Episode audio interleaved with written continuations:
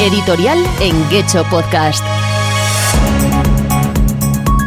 El ayuntamiento de Guecho ha sido condenado por construir una rotonda ilegal el verano pasado junto al acceso al parking de la playa de Azcorri por invadir un terreno destinado a zona verde en el Plan General de Ordenación Urbana.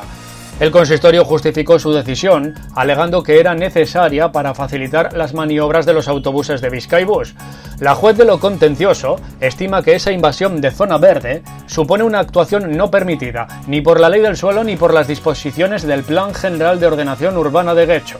Se ha producido, según la juez del Juzgado de lo Contencioso Administrativo número 2 de Bilbao, una modificación no permitida que no está amparada por el principio de proporcionalidad que alega el ayuntamiento. Lo declara no conforme a derecho y condena al ayuntamiento a reponer los terrenos afectados a su estado original.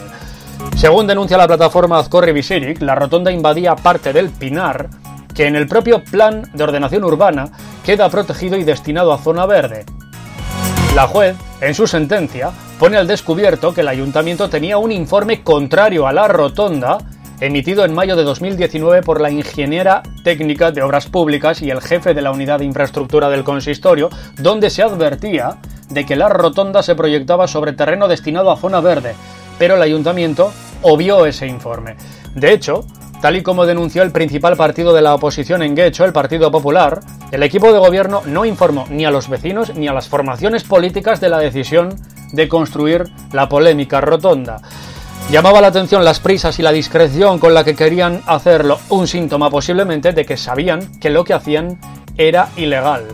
Por otro lado, aparte ya de la ilegalidad de la rotonda, hay que ser muy zoquete, perdón, hay que ser muy Yanire Ocio, concejala de infraestructuras de Guecho, para comenzar con las obras en el acceso a una de las playas con mayor afluencia de coches en esa época del año, un 29 de junio, pleno verano ya. Obras además con una duración programada de tres meses, o sea, como digo, todo el verano.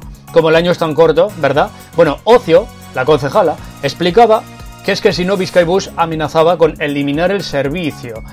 ¿Y por eso te permites cometer una ilegalidad? Una condena debería ser suficiente para que dimitas, porque aunque se condene al ayuntamiento en general, tú como concejala del área y la alcaldesa sois responsables y más cuando había un informe contrario donde se os advertía de todo. Pero ojo, no solo no se dimite, sino que a Yanire Ocio le dan un asiento en el Consejo de Administración del Puerto Deportivo de Guecho, quitando a un representante de la oposición, para que así el PNV se asegure una mayoría cómoda en la adjudicación de la gestión del puerto deportivo para los próximos 20 años. Yanire Ocio, Tela, quédense con ese nombre.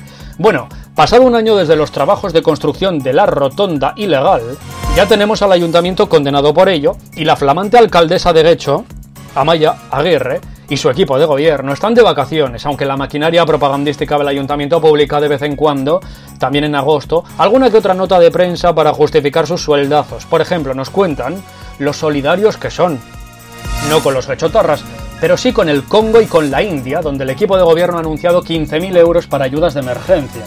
Nos dicen también que está abierta la inscripción para el Campeonato Mundial de Socatira y que va a comenzar un rodaje de una película en Arrigúnaga y la Galea. Sí, sí, todo eso está muy bien, pero alcaldesa, aunque te escondas y huyas de los problemas, a pesar de ser experta en resolución de conflictos, que es como te vendiste a la ciudadanía en Guecho, te recuerdo que tu legislatura ya ha superado el Ecuador y como sigas en esa línea vas a demostrar que tu único mérito seguirá siendo ser nieta de. Editorial en Gecho Podcast.